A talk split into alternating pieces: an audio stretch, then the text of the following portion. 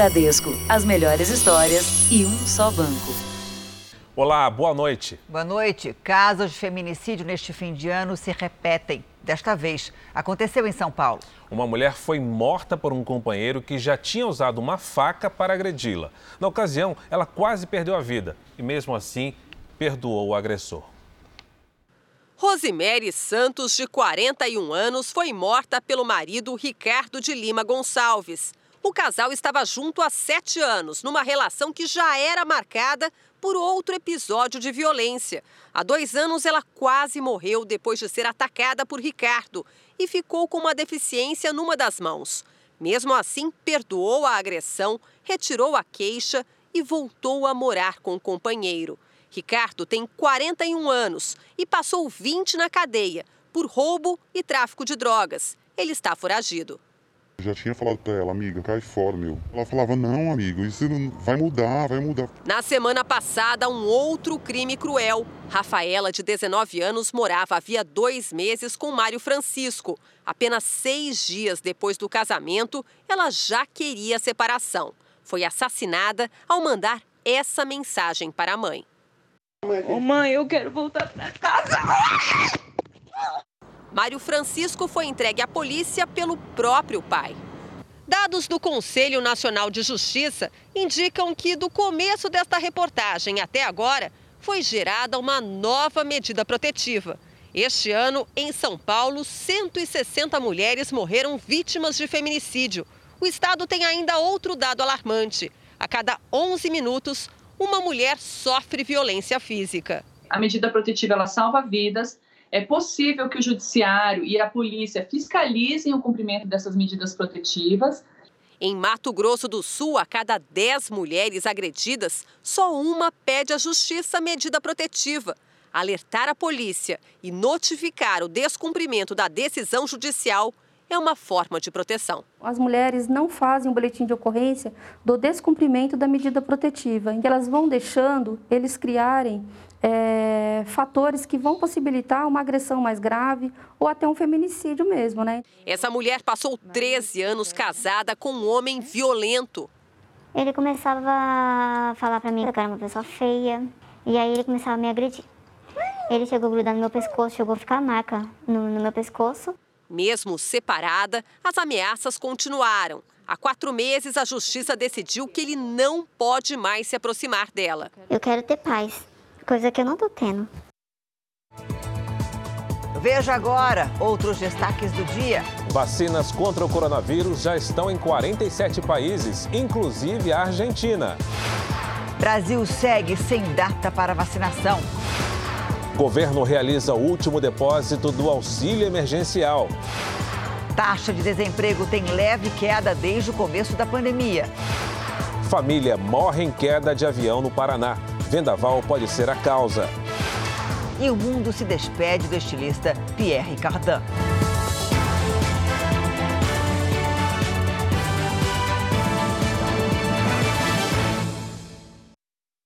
Oferecimento Bradesco. Em 2021, volte a brilhar.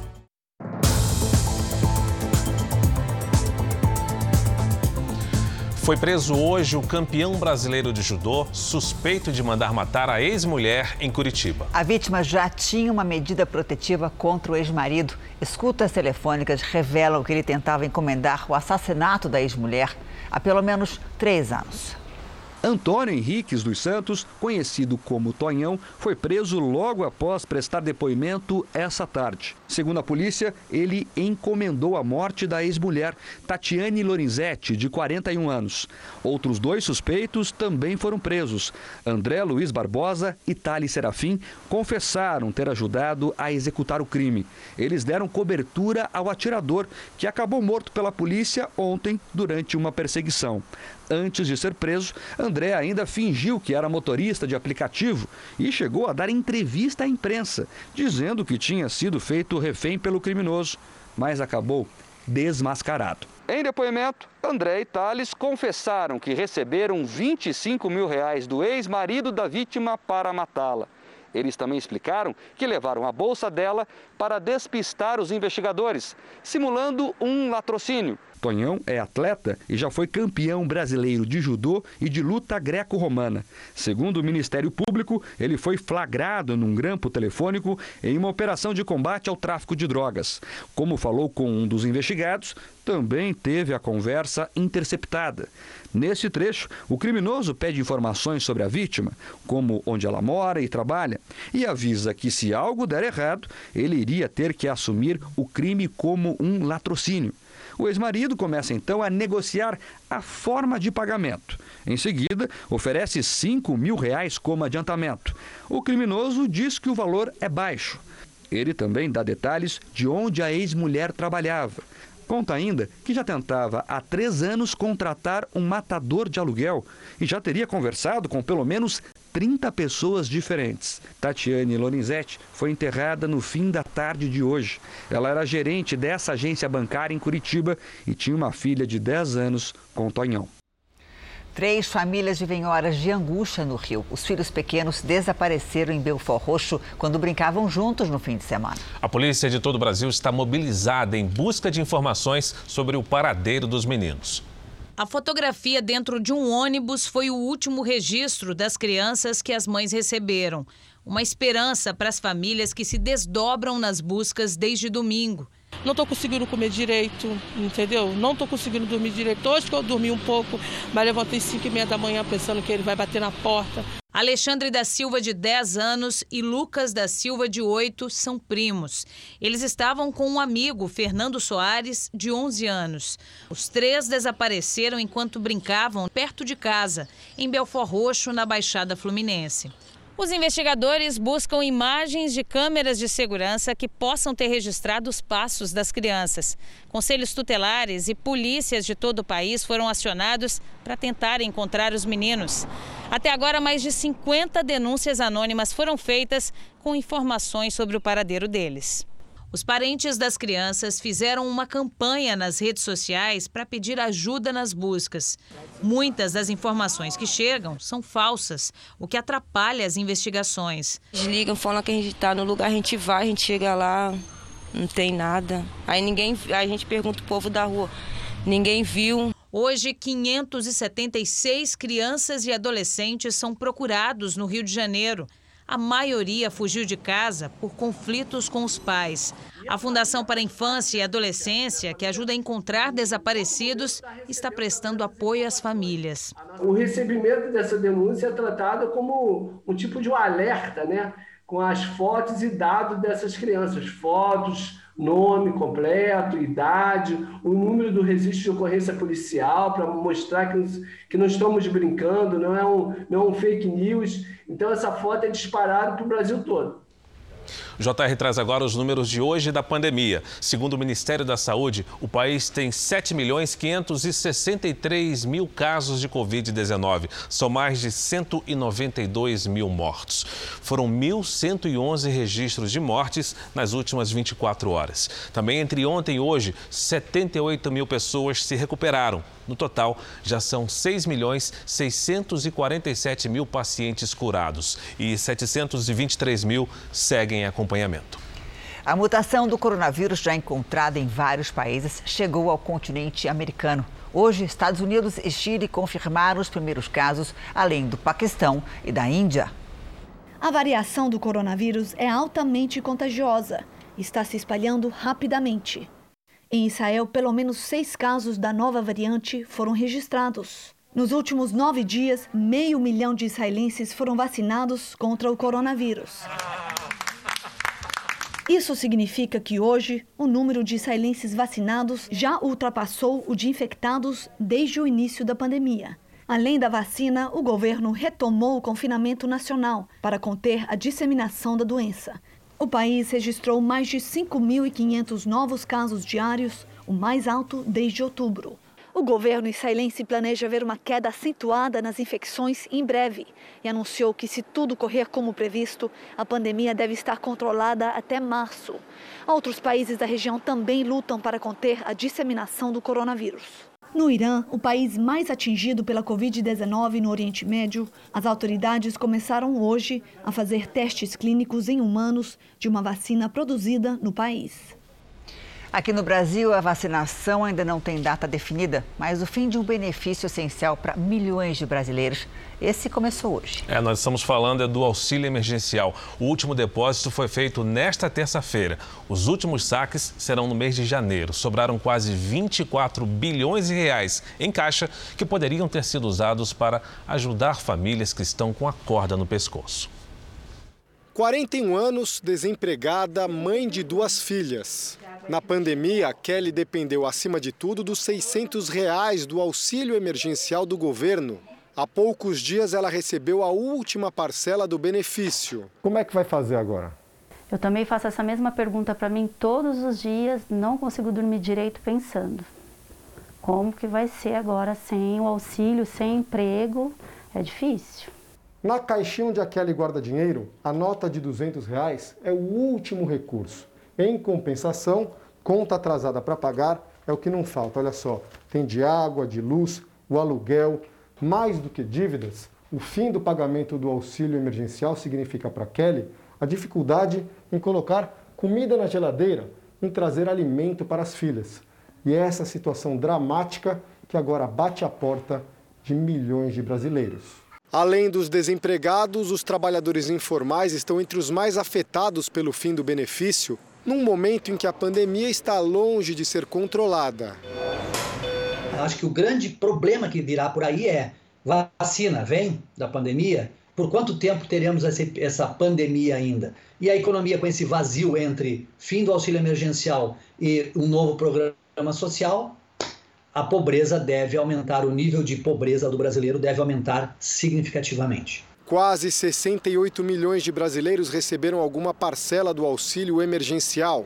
Apesar de 321 bilhões de reais terem sido aprovados para o benefício, o governo não desembolsou o valor total. Sobraram quase 24 bilhões de reais em caixa que não serão usados. Para especialistas, o fim dos pagamentos impede uma recuperação econômica mais rápida. Há estudos de que esses 600 reais foi para consumo. Se estancar, não tiver mais esse recurso, nem para consumo vai. Se não vai para consumo, a economia não gira. Para Kelly, a mãe desempregada, resta apenas ter esperança. É que essa pandemia vai passar, tudo isso vai passar, vão gerar novos empregos, eu vou estar aí no mercado de trabalho para trabalhar aí. O Ministério da Economia confirmou que existem quase 24 bilhões de reais em caixa não usados no auxílio, mas não explicou por que esse valor não foi e nem será empregado. Morreu hoje na França Pierre Cardin, o estilista que revolucionou o mercado da moda. Nascido na Itália, mas criado na França, o estilista é considerado um visionário. Ele ajudou a popularizar a alta costura e a torná-la mais acessível ao público. Foi o criador do prêt-à-porter, as roupas prontas para vestir, desafiando assim os padrões de uma época onde o chique eram as vestimentas feitas sob medida. Aprendiz de Christian Dior, mais tarde ele próprio se tornaria o mestre de uma nova geração de estilistas franceses. Pierre Cardin viu seu nome ir além das passarelas. Sua marca estampou perfumes e cosméticos e era licenciada em mais de 100 países. A causa da morte não foi divulgada. Aos 98 anos, Pierre Cardin ainda se mantinha ativo no mundo da moda. Veja a seguir: 14 milhões de pessoas estão desempregadas no Brasil. E também o risco dos fogos de artifício na virada do ano.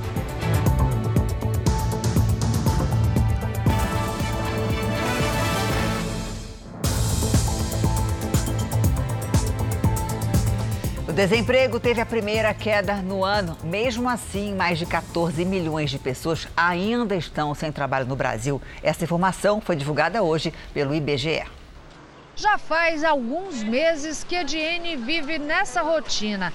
Com vários currículos na mão, ela entra e sai de loja em loja procurando emprego. Meu nome é Diene, daí as áreas. A última não consta, mas trabalhei como atendente. Eles exigem às vezes o curso, porém não dá oportunidade. Porque não adianta você ter, fazer o curso, aí chega na loja, ah, você tem que ter experiência. Ediene foi desligada do último trabalho de carteira assinada há dois meses, exatamente quando o IBGE finalizava a pesquisa trimestral que mostra o desemprego no país. Só entre agosto e outubro, mais de 14 milhões de pessoas estavam sem trabalhar, um aumento de 7,1% em relação ao trimestre anterior. Isso representa quase um milhão a mais de desempregados no Brasil. A taxa de desocupação ficou em 14,3%. Em relação ao trimestre finalizado em setembro, houve uma queda, a primeira do ano. Dois fatores, é, na minha visão, contribuíram para isso. Primeiro, que nem todas as empresas conseguiram retomar plenamente sua atividade produtiva, e isso impacta significativamente na retomada do emprego, e a quantidade de trabalhadores à procura de emprego, que é um outro fator também que interfere no resultado da pesquisa. Em Brasília, governadores se mobilizam para prorrogar o estado de calamidade pública por mais seis meses. A medida garante mais verbas para o combate à pandemia. O estado de calamidade pública, aprovado pelo Congresso em março, termina na quinta-feira. A medida permitiu que os governos aumentassem o gasto público e descumprissem a meta fiscal. Estados e municípios puderam gastar mais na adoção de medidas de combate ao coronavírus, no reforço da estrutura hospitalar e no aumento do número de leitos. Na equipe econômica, ninguém defende a prorrogação do estado de calamidade. Os governadores pediram ao governo federal, no último dia 18, a ampliação da iniciativa por mais seis meses, com possibilidade de cancelamento de acordo com a evolução da pandemia. E preparam agora uma ofensiva de última hora pela prorrogação. A coordenação do Fórum Nacional de Governadores deve se reunir nos próximos dias com o ministro da Saúde, Eduardo Pazuello, e com o ministro da Secretaria de Governo, Luiz Eduardo Ramos. A prorrogação do estado de calamidade também pode permitir a extensão do benefício emergencial de preservação do emprego e renda, que entrou em vigor em abril e também termina na quinta-feira. Sem a prorrogação, os funcionários que fizeram acordo com os empregadores para reduzir jornadas e salários ou suspender os contratos devem voltar às atividades normais a partir do dia 1 de janeiro. Os governadores estão sentindo que não tem caixa para enfrentar. E como o governo federal alega que não tem recurso, o governo estadual está pressionando para que seja aprovado um orçamento tipo orçamento de guerra, que foi aprovado esse ano para enfrentar essa pandemia. E as contas do governo tiveram um déficit de mais de 18 bilhões de reais em novembro. Foi o pior desempenho para o mês em quatro anos. O saldo negativo já se aproxima de 700 bilhões de reais este ano. Vamos agora com a opinião do jornalista Augusto Nunes. Oi, Augusto, boa noite para você. Boa noite, Janine. Boa noite, Fara. Boa noite a você que nos acompanha. O parto da lei da ficha limpa começou em 2008 e só terminou em 4 de maio de 2010, quando foi sancionada pelo presidente da República. Amparado nas assinaturas de 1 milhão e 800 mil brasileiros, o projeto sofreu uma única alteração relevante antes de ser aprovado pelo Congresso. Por decisão do Senado, as punições previstas no texto só seriam aplicadas a condenados em segunda instância. A lei da ficha limpa não livrou o executivo e o legislativo de todos os prontuários, mas tornou os dois poderes menos irrespiráveis. Há poucos dias, com uma única canetada, o ministro Cássio Nunes Marques decretou a morte por anemia do que demorou dois anos para nascer. Uma liminar do caçula do Supremo estabeleceu que os enquadrados na lei não se tornam mais inelegíveis por oito anos depois de cumprida a pena fixada na sentença. A contagem começaria já no dia da condenação. Suspensa pelo ministro Luiz Roberto Barroso, presidente do Tribunal Superior Eleitoral, a liminar do primeiro juiz indicado por Jair Bolsonaro será colocada em votação no plenário. Os demais ministros terão de revelar se estão ao lado dos brasileiros honestos ou se apoiam a bandidagem. A seguir, quase 50 países já aplicam a vacina contra o coronavírus. No Brasil, os processos de registros não andam. E daqui a pouco, família morre em queda de avião no Paraná.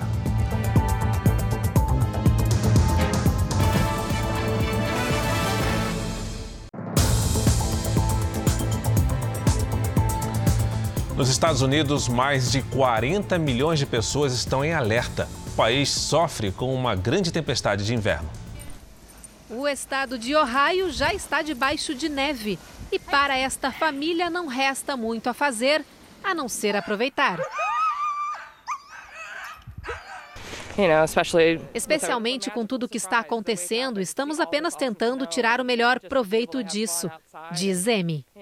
Na Califórnia, muita gente também anda se divertindo na neve, incomum no sul do estado, que desta vez foi atingido em cheio pela tempestade. Nesta região montanhosa, perto de Los Angeles, mais de 100 motoristas ficaram presos em uma estrada que precisou ser bloqueada por questões de segurança. Nos próximos dias, a tempestade deve cruzar o país e depois subir para o Canadá. Hoje, mais de 40 milhões de pessoas em dezenas de estados americanos devem sentir os impactos dessa primeira grande tempestade de inverno da temporada. E não para por aí. A previsão é de que uma segunda onda de frio vai chegar na sexta-feira, atingindo até mesmo a Flórida. As autoridades, inclusive, já emitiram alertas para a formação de tornados na costa do Golfo.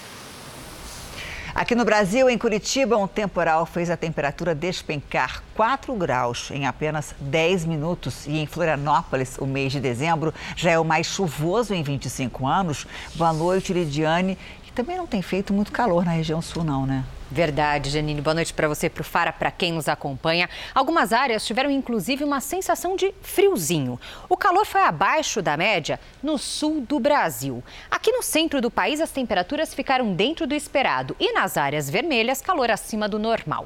Tem previsão de chuva? Tem forte e já nas próximas horas, viu? Ventos quentes transportam a umidade da Amazônia para o sul e para o sudeste. E onde o ar quente passa, as nuvens se formam. Segue o alerta para deslizamentos entre Santa Catarina e Minas Gerais. Faz sol do norte mineiro até o sul do Ceará. Nas regiões norte e centro-oeste, aí são aquelas pancadas a qualquer hora. No sul, uma frente fria provoca temporais na fronteira com o Uruguai, isso no fim do dia. Antes da chuva, calorão de 35 graus em Porto Alegre e no Rio de Janeiro, 32 em Goiânia e de 28 graus em João Pessoa e também em Manaus. Em São Paulo, repeteco de hoje, com sol, chuva e 31 graus. Aliás, ainda chove em algumas áreas aqui da capital, Janine. Já vimos esse filme, né? Sim. Sol com chuva no final da tarde. Verão. Obrigada, Lidiane. Isso. Até, Até amanhã. Um casal e as duas filhas morreram na queda de um avião no Paraná. Eles iam passar o Réveillon no litoral do estado. O piloto era o pai da família. Muitos destroços e nenhum sobrevivente. As quatro pessoas que estavam na aeronave morreram no acidente. O avião caiu em uma região de muitos morros e, segundo moradores, o tempo estava fechado quando houve a queda. A família embarcou na cidade de Goiôerê, que fica a cerca de 100 quilômetros daqui, onde aconteceu o acidente, no município de Roncador. O casal e duas filhas pretendiam chegar ao litoral paranaense para passar a virada de ano. O empresário Valdeci Cruzeiro, de 56 anos, estava pilotando. Junto com ele estava a esposa Luciana Brito Cruzeiro e as filhas Beatriz, de 24 anos, e Júlia, de 18 anos. Moradores da região disseram terem ouvido apenas o barulho da queda. Quando do impacto, eles deslocaram até o endereço e acabaram encontrando aí os destroços e as vítimas. Valdeci comprou o monomotor Cessna, fabricado em 1974, em setembro desse ano. Segundo o registro aeronáutico brasileiro, a aeronave estava em situação regular. As causas do acidente ainda serão investigadas. A queima de fogos no Brasil, como a de Copacabana, foi cancelada. Mas isso não impede que muitas pessoas usem rojões e foguetes em festas particulares. Veja agora quais os riscos e como evitar que os fogos de artifício estraguem a sua virada de ano. É bonito e perigoso. Essas fotos são de um acidente com fogos de artifício no Réveillon de 2018. Bruna estava na garagem de casa e não sabe de onde vieram os rojões. Vi uma luz vermelha vindo na minha direção. A reação que eu tive foi dar um passo para o lado. E de repente a garagem se encheu de fumaça, um barulho muito forte. Eu olhei a minha perna direita e vi uma queimadura muito, muito horrível. Foram meses de recuperação. Eu tive queimadura de segundo grau. Como pegou na articulação, eu não conseguia ficar em pé porque a dor era muito forte. Então eu tive que ter o auxílio de cadeira de rodas. A Bruna não ficou com sequelas, mas o mau uso de fogos de artifício pode gerar acidentes graves, com consequências que se arrastam pelo resto da vida. A extensão do dano pode ser desde uma queimadura superficial, leve, até casos graves, em que ocorre a retirada de membros, dedos, às vezes ferimentos corto contundentes na face, que podem se tornar incapacitantes. Em caso de queimadura, a primeira atitude deve ser procurar atendimento médico e evitar receitas caseiras. Não use pomadas sem orientação médica. Nunca fure as bolhas da pele, elas servem para proteger a área queimada. E não tente retirar fragmentos de objetos ou roupas grudadas ao corpo. Os bombeiros alertam para jamais comprar fogos em locais clandestinos. A gente não sabe a quantidade de cada é, material que foi utilizado aquilo. Pode ter um superdimensionamento de pólvora, por exemplo. Ou esse fogo de artifício pode ter ficado armazenado num lugar onde não seja adequado para isso. E aí potencializa os riscos de acontecer um acidente. Manter as crianças longe, sempre seguir as instruções da embalagem. Não tentar reacender foguetes que falharam, não fazer experiências para modificar ou tentar criar os próprios fogos, nunca atirar rojões em locais fechados e jamais em direção a outras pessoas. Às vezes a sua diversão acaba sendo a tristeza de, de alguém, a tristeza de alguma família. A União Europeia vai comprar 100 milhões de doses a mais da vacina da Pfizer. Ao todo, serão 300 milhões de doses para os 27 países do bloco. A decisão foi tomada depois que outras vacinas em desenvolvimento e já encomendadas pela União Europeia tiveram um atraso nos testes clínicos. Enquanto 47 países já começaram a vacinação contra a Covid-19, o Brasil não tem nenhum pedido de uso registrado na Anvisa e nem data para começar a imunização. Quatro farmacêuticas já mandaram os documentos para agilizar o processo, mas até agora ele não andou. A Agência Nacional de Vigilância Sanitária tem reunião com os laboratórios esta semana para tentar apressar os registros de vacinas contra a Covid-19 no Brasil. Especialistas dizem que o governo federal tem se esforçado pouco para que as vacinas estejam à disposição da população brasileira. O, o governo tem que querer comprar. Então, quem que vai querer vacinar, é, registrar algum produto no Brasil se não tem quem compre o produto no Brasil? Quem é comprador de vacina no Brasil? É o governo. Então o governo tem que estimular a empresa a querer vacinar. A Agência Nacional de Vigilância Sanitária reafirma que até agora não recebeu nenhum pedido de registro definitivo ou emergencial. Este quadro no site da Anvisa detalha o passo a passo dos laboratórios para conseguirem a autorização. A informação é de que muitos dados já foram repassados, mas os laboratórios Janssen e Sinovac ainda não apresentaram documentos da fase 3 de testes, a que mede a eficácia do produto. A Pfizer afirmou que não pretende submeter sua vacina para avaliação de uso emergencial pela Anvisa. A Fiocruz, que tem acordo para produzir a vacina de Oxford, também deverá fazer o mesmo. De acordo com representantes da entidade, o pedido de autorização junto à Anvisa ocorrerá de forma definitiva. O Instituto Butantan, responsável pela Coronavac, disse que todas as etapas exigidas pelo órgão regulador têm sido cumpridas, sem exceção. A ideia da Anvisa nesta semana é tentar dar mais agilidade ao processo de registro do imunizante. Mas o problema é que as etapas burocráticas para a liberação, compra e distribuição da vacina têm preocupado muita gente. Enquanto por aqui, a vacina, que pode ajudar a salvar milhares de vidas, não sai, em boa parte do mundo, a realidade é completamente diferente. 47 países já começaram a vacinar a população contra a Covid-19.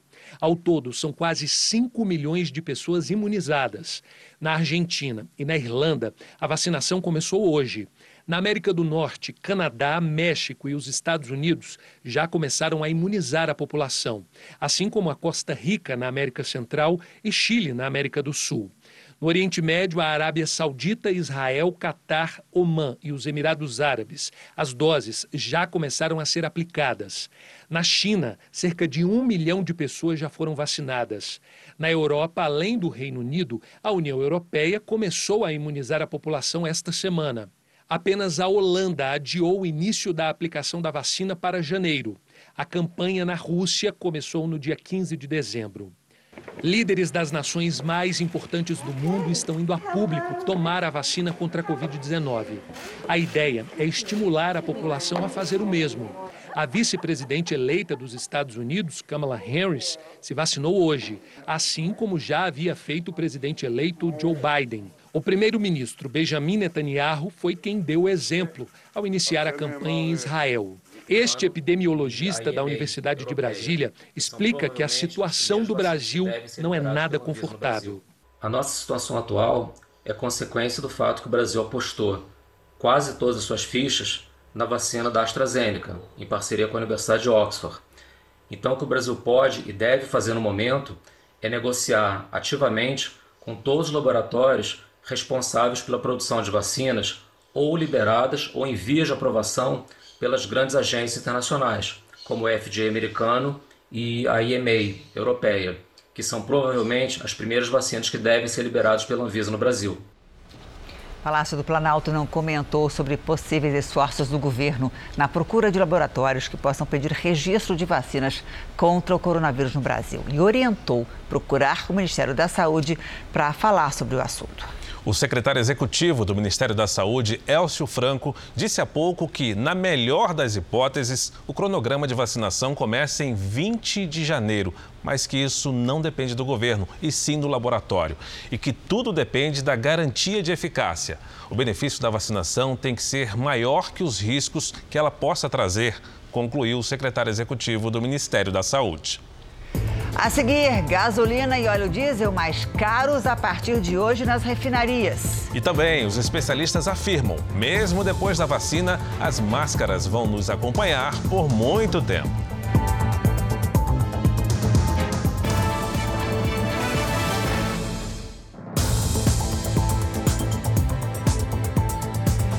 Depois de ter a operação proibida por quase dois anos, o Boeing 737 MAX fez o primeiro voo comercial nos Estados Unidos. O avião foi de Miami a Nova York com 100 passageiros. Os voos haviam sido proibidos em vários países depois de dois acidentes que mataram 350 pessoas. No Brasil, o modelo já está em operação há três semanas. Pelo menos sete pessoas morreram num terremoto na Croácia. Há dezenas de feridos. O tremor de 6,4 graus também atingiu outros países. O tremor danificou e destruiu diversos imóveis. Como medida de segurança, pessoas deixaram casas e prédios. O epicentro foi na cidade de Petrínia, 50 quilômetros ao sul da capital, Zagreb. Tropas do exército foram enviadas para ajudar nas buscas por sobreviventes. Diversas pessoas foram resgatadas dos escombros. Durante uma coletiva em uma das cidades atingidas, um novo tremor foi registrado. Na Eslovênia, o terremoto chegou a sacudir o parlamento, assustando quem estava na sessão. Aqui no Brasil, o Ministério da Justiça pretende editar uma portaria para regulamentar a publicidade infantil em plataformas e redes sociais, como YouTube e Facebook.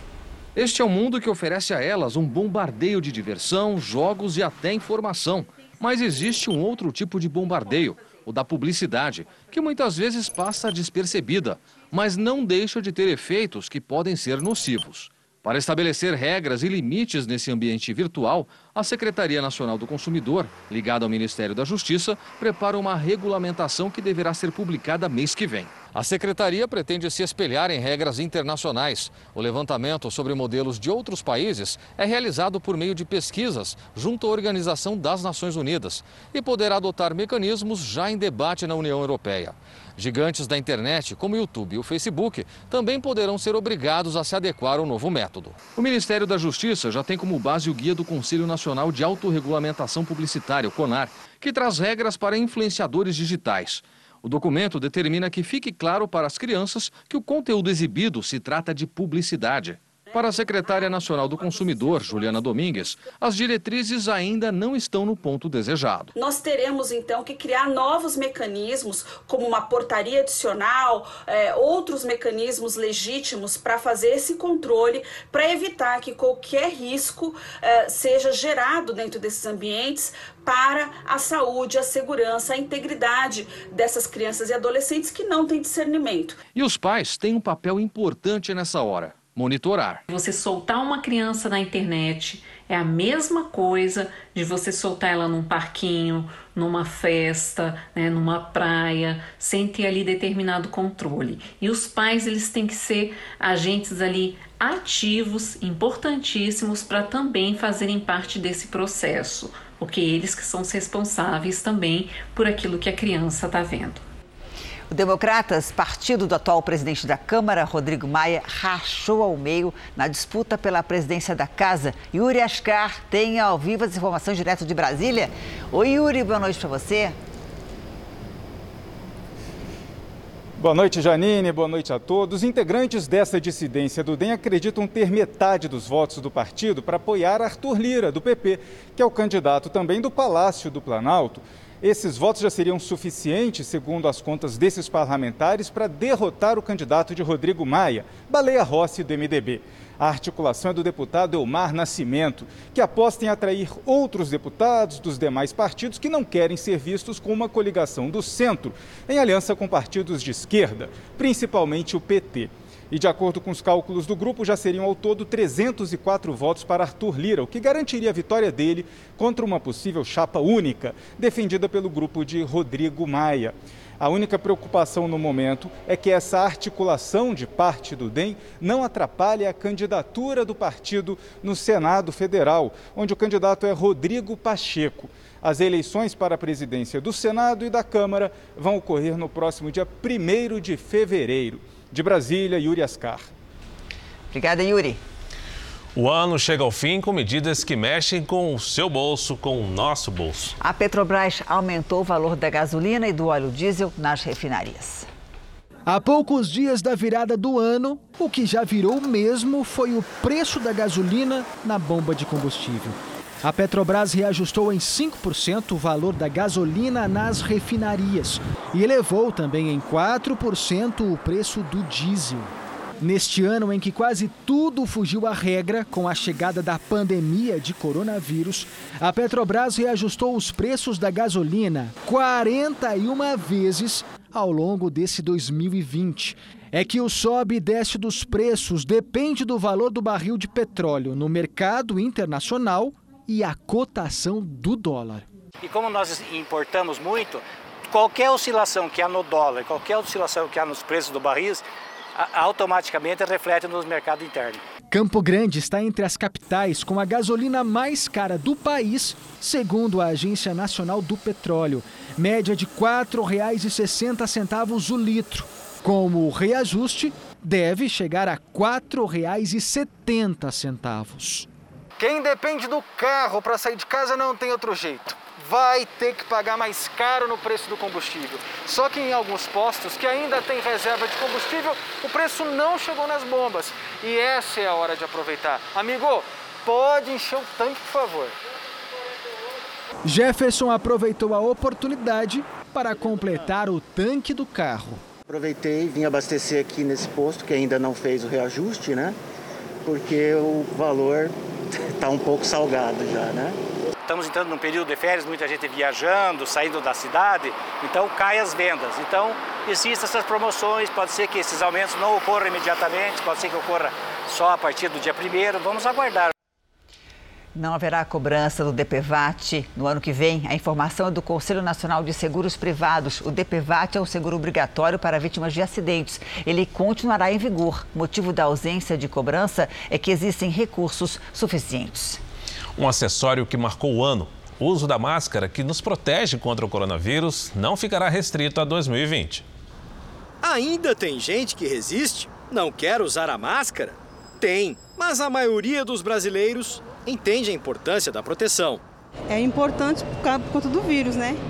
O Mário sempre sai de casa muito bem preparado. As máscaras precisam ser é, higienizadas e trocadas né, de tempo em tempo. Então eu tenho um compartimento aqui na mochila reservado só é, para é, as máscaras. Incomoda às vezes? É claro, mas sem ela pode ser muito pior. Conheci um amigo, assim, meu, um colega que teve, né, o vírus, ficou muito tempo na UTI e não foi fácil. Ficar livre da máscara, voltar ao normal, voltar a ver o rosto das pessoas, é o que todo mundo quer. Depende da imunização contra o coronavírus e não vai ser rápido. Os especialistas avisam, essa orientação vai continuar, mesmo depois que começar a vacinação. Não sei se vai ter vacina disponível no quantitativo para vacinar dentro do plano que é de 16 meses. A gente espera estar vacinando o Brasil inteiro em um ano e quatro meses. Então, imagina aí, pelo menos até o segundo semestre de 2021, a gente ainda tem que é, usar as máscaras para que possamos ter o máximo de proteção para as pessoas. A aplicação deve demorar a chegar à maior parte da população. O plano de vacinação do governo inicia por fases com grupos de risco. É um percentual muito pequeno da população que vai ser vacinada nesse primeiro momento, né? Mas isso não representa ainda uma possibilidade de redução da circulação do vírus no, na comunidade. E para que a gente possa realmente combater a, a, a transmissão, é preciso que tenha um percentual muito elevado de vacinados para que isso aconteça. E até para quem receber a vacina, a recomendação será de manter o uso da máscara. Então, até que a gente consiga pelo menos uns 60% da população realmente imunizada, e isso sim a imunidade de rebanho, né? a gente precisa de manter as máscaras justamente para se proteger e principalmente proteger o próximo. Lembrando que o lugar dela não é no queixo, no pescoço ou na mão. A máscara deve estar cobrindo totalmente o nariz e a boca, deve estar é, toda essa região está coberta, ela deve ser ajustada nessa região do nariz para que não tenha risco de expelir gotículas, né? Cuidado com a própria saúde e com a dos outros. Eu acho que usar máscara é uma proteção para a gente, mas principalmente o respeito ao outro, né? Nós, no momento de pandemia, temos que nos preocupar com a, a, o risco da gente estar transmitindo um vírus para qualquer pessoa, claro. Jornal da Record termina aqui. E à meia-noite e meia tem mais Jornal da Record. Fica agora com a novela Amor Ser Igual. Boa noite para você e a gente se vê amanhã. Excelente noite e até amanhã.